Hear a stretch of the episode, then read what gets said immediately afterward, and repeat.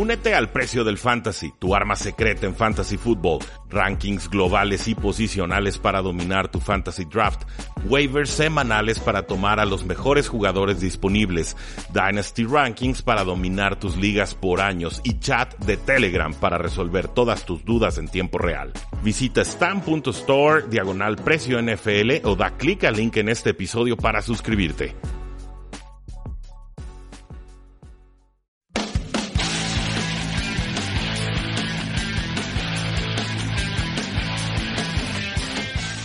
Saludos a todos y bienvenidos a un programa más de Tres y Fuera, donde la NFL no termina y nosotros tampoco. Mi nombre es Rudy Jacinto, me encuentran en Twitter como arroba paradoja NFL y es para mí un gusto, como siempre, poder platicar sobre todo lo que acaba de acontecer en la semana 2 de acción NFL. Me gustaría decirles que fue una semana plácida, una semana tranquila, una semana que no nos va a complicar demasiado nuestras ligas de fantasy fútbol o nuestras aficiones a los distintos equipos. La realidad es que nuevamente fue una semana llena totalmente de lesiones por todos lados, en corebacks, en corredores, en linieros, en defensivos. Eh, es complicado jugar en la NFL y la semana 2 nos demuestra eh, por qué. Hoy haremos el top 10 de todo lo que sucedió en la semana 2. El día de mañana tendrán su resumen, nuestro análisis de todo lo que sucedió en cada uno de los juegos con Jesús Sánchez de Hablemos de Fútbol. El miércoles seguramente hablaremos de muchas lesiones y ya el jueves llegamos con la previa del Thursday Night Football para el viernes hablar del resto de los partidos. ¿Listos? Pues adelante. Punto número uno. Nueva era en Pittsburgh.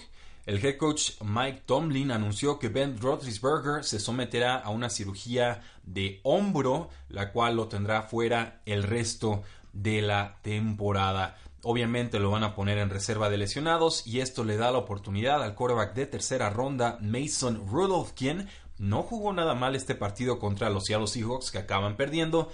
Lanzó 112 yardas y un par de touchdowns, completando 12 de 19 eh, pases, una intercepción que en realidad ni siquiera fue culpa de él.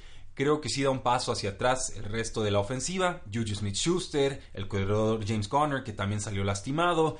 Eh, ya vayamos borrando del mapa a Dante Moncrief, quien volvió a soltar un pase muy costoso que acaba siendo interceptado. En líneas generales, eh, temporada complicada para Steelers. Creo que se van a mantener competitivos con Mason Rudolph y no olvidemos que Ben Roethlisberger ya había amenazado desde hace rato con el retiro. Le dieron una renovación en este inicio de temporada, pero eh, tiene ya 37 años, claramente ya va en regresión su talento. Quién sabe cómo regrese del brazo. Yo no descarto que esto sea lo último que vimos del Big Ben. No lo voy a apostar, pero definitivamente no lo descarto. Punto número 2. Santo problema. Ian Rappaport de NFL Network reporta que Drew Brees se va a perder por lo menos seis semanas con una, eh, pues una lesión en el pulgar de la mano derecha, un ligamento que se ha roto.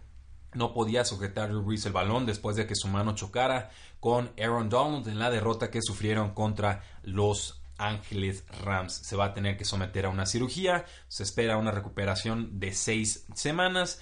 No se ha perdido juegos Drew Brees a lo largo de su carrera. Nunca ha juntado más de dos ausencias en una sola temporada. Casi todas ellas en semanas 17, cuando ya no es importante eh, el partido. Y esto es desde el 2003. Teddy Bridgewater va a entrar como suplente. Me parece un suplente capaz. Me parece un suplente que por algo es el mejor pagado en toda la NFL.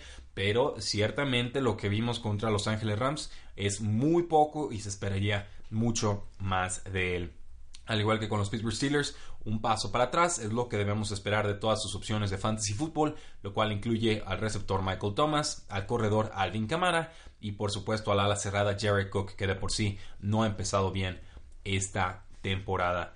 Punto número 3. Lo hicieron de nuevo. Lamar Jackson y Patrick Mahomes dominan la semana 2. ¿Qué tal este partidito de Lamar Jackson? Eh? Y ahora sí se puso a correr. 24 a 37 pases completados, 272 yardas, 2 touchdowns, 0 intercepciones y además 16 acarreos para 120 yardas. Imparable casi toda la tarde. Sus receptores principales, el ala cerrada Mark Andrews y el receptor novato Hollywood Brown, que no fue ningún accidente. Y creo que en este espacio se los adelantamos. había un receptor que se parecía a Odell Beckham Jr., que podía alcanzar un nivel similar con su velocidad eléctrica y su talento, era precisamente eh, Hollywood Brown. Mark Andrews atrapa 8 de 9 targets para 112 yardas y un touchdown. Marquise Brown 8 de 13 targets para 86 yardas en esta ocasión sin anotación. Pero no se quedaron atrás los, los Patrick Mahomes y compañía.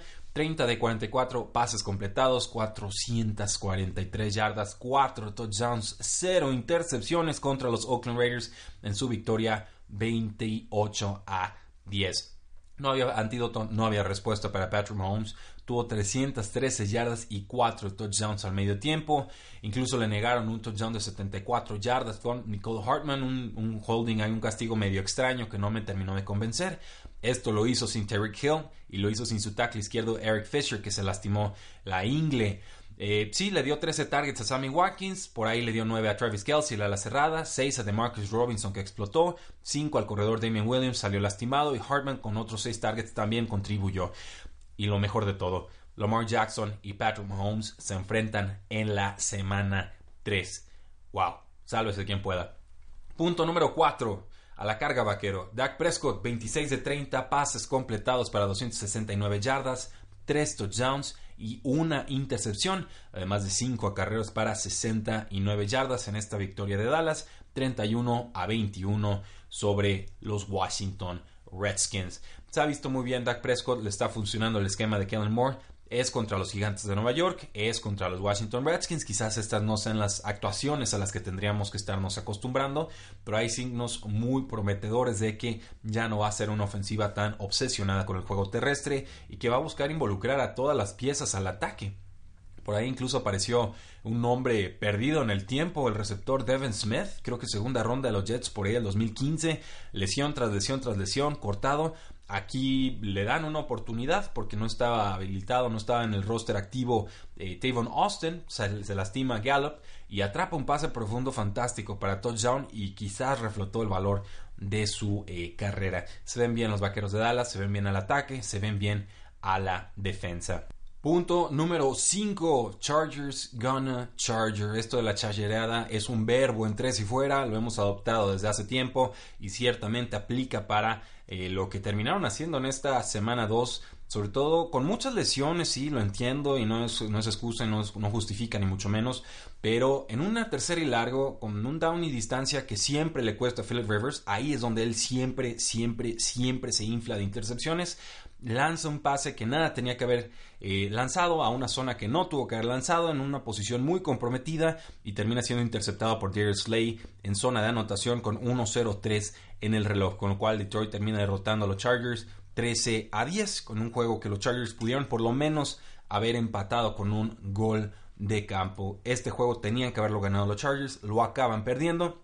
Creo que se van a arrepentir y mucho de este partido al final de temporada.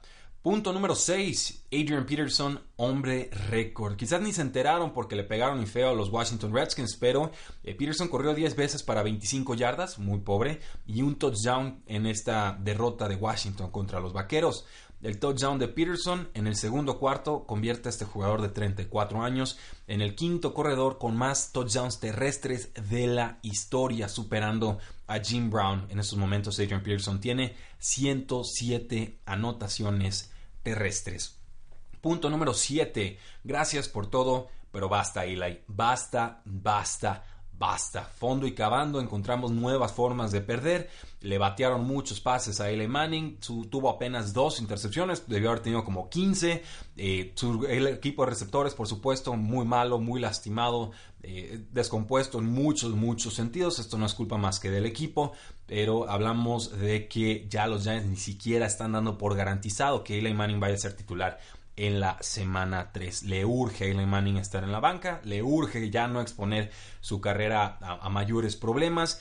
Creo que con esta derrota, Eli ya tiene más derrotas en su carrera que victorias, 117 derrotas por 116 victorias. Suerte vendiendo ese punto cuando lo quieran meter al Salón de la Fama. Eh, punto número 8. Gracias por todo, pero basta, Vinatieri. O sea, Basta, basta, basta. Para los que no saben, les, confieso, eh, Adam Vinatieri es la razón por la cual yo le voy a los Patriotas de Nueva Inglaterra. Eh, no es Tom Brady, no fue Gronkowski, fue Adam Vinatieri con esa patada que conectó contra los Oakland Raiders en el infame eh, Talk Game. pero lo hizo contra viento, contra marea, sin como de 50 yardas, con nieve, todo en contra. Conecta, lo consigue recuerdo que esa jugada me marcó de joven, de pequeño. Pero Vinatieri ya, ya no está para patear en la NFL. No sé si es una lesión, no sé si es falta de confianza. El caso es que llegó un, periodista a hablar con Vinatieri cuando se estaba subiendo al camión y les dijo, Vinatieri, van a saber de mí mañana, mañana siendo hoy. El periodista le dijo, oye, pero pues, tú no tienes rueda de prensa mañana. Y Vinatieri le dijo, sí, sí la voy a tener. Entonces, bueno, ahí lo tienen. Vinatieri falló dos goles de campo y tres puntos extra en dos partidos. No tenía un meeting con los medios el lunes creo que hoy podríamos estar hablando del retiro de Vinatieri. Por el bien de los Colts, creo que es momento. 46, 47 años, se entiende, se respeta, va directito al Salón de la Fama, pero otro que no debe estar exponiendo más su legado. Si la pierna ya no da, ya no da. Punto número 9, Forever Julio. ¿Qué tal el partido de los Atlanta Falcons contra las Águilas de Filadelfia? Muchos errores de ambos lados, muchas lesiones, sobre todo el lado de Filadelfia, sí, pero eh, Julio estaba desaparecido en combate hasta que lo encuentran en una cuarta oportunidad y explota para 54 yardas para llevarse la victoria gran partido de, Julio Jones, ya sin contamos esta situación, sobre todo porque apenas tuvo 31 yardas en la semana 1. Eh, Acaba Julio Jones con 5 de 10 targets atrapados para 106 yardas y 2 touchdowns. También me gustó mucho lo de Calvin Ridley. Matt Ryan sigue muy lleno de intercepciones, hay que cuidar mejor el balón, pero ciertamente su temporada sigue viva después de una victoria y una derrota, y sobre todo con la lesión de Drew Brees con los Saints. Y punto número 10 el hospital de Filadelfia. ¿Qué tal de lesiones se llenaron las Águilas de Filadelfia en este Sunday Night El ala cerrada número 2, Dallas Goddard, sufrió una lesión de pie, no pudo jugar un solo snap. Y esto pues era importante porque Águilas de Filadelfia es de los equipos que más utiliza a dos alas cerradas en su ataque. Tuvo que entrar entonces de Sean Jackson, pero él se lastimó la ingle, esta amenaza profunda. Lo sé porque lo puse a titular en mis ligas de fantasy football. Gracias. Eh, Alson Jeffrey también una lesión de pie. Jugó seis snaps. Entonces, sin Deshaun Jackson, sin Dallas Goddard, sin Alson Jeffrey, ya estábamos con tres receptores importantes descartados casi al inicio de eh, partido. Luego el equipo pierde a Corey Clement, el corredor número 3, en la segunda mitad, en un kickoff. Le lastiman el hombro, le provocan un fumble y ahí parece que se cambia el momentum del partido. Timmy Jerningham no salió de vestidores en la segunda mitad con una lesión de pie podría ser una baja muy sensible para no tackle, sobre todo porque la semana pasada perdieron a, bueno, hace dos semanas NFL, perdieron a Malik Jackson y ya estaba en reserva de lesionados. Y si a eso le sumamos que Fletcher Cox, el pass rusher, y Ronald Darby lo atacaron toda la noche, más del 50% de las yardas llegaron por ese lado, eh, no se ven sanos de sus lesiones. Creo que las Águilas de Filadelfia están en muy severos aprietos. Tienen profundidad, tienen talento, tienen confianza, casi se llevan este partido. Eh, un pase soltado por Nelson Aguilar les hubiera ayudado mucho eh, si de haberlo atrapado convertido para touchdown, pero creo que Águilas va a aguantar. Simplemente el hospital que tienen en estos momentos en la semana 2 no pinta nada nada bien. Voy a hacer una mención honorífica, ya sé que es un top 10, pero pues ahí les va, ni modo, mis reglas, vamos con el top 11. Mención honorífica para los Patriotas de Nueva Inglaterra y cómo no, Patriotas 76, rivales 3. A ver quién demonios los para. Creo que las lesiones en la línea ofensiva serían la forma más fácil o probable en la que este equipo podría perder varios juegos. Se, les cayó su tackle derecho. Ahorita dice Gwen parece que también está lastimado en la posición de tackle izquierdo, pero de ahí en más la defensa sumamente dominante, sí contra rivales débiles no me importa, son dominantes y al, ataque pues ni se diga, 76 puntos en dos partidos, eh, cuidado, ya establecieron el juego terrestre, ya apareció Antonio Brown, tuvo su anotación, en general creo que los Patriotas pueden sonreír después de un inicio de temporada muy prometedor. Eso es todo, damas y caballeros. Muchas gracias por acompañarnos el día de hoy. Yo soy Rudy Jacinto. Me encuentran en Twitter como arroba paradoja NFL. Y los invitamos a seguirnos en todas nuestras formas de contacto. Facebook, Twitter, Instagram y YouTube. Sí, esta semana ya retomamos el paso. Vamos a estar subiendo videos de YouTube. ¿De qué van a tratar? Bueno, tendrán que suscribirse, darle clic a la campanita y enterarse en tiempo real. Muchas gracias, disfruten el Monday Night Football entre los Browns y los Jets. Tenemos a los Browns ganando ese partido porque la NFL no termina y nosotros tampoco. Tres y fuera.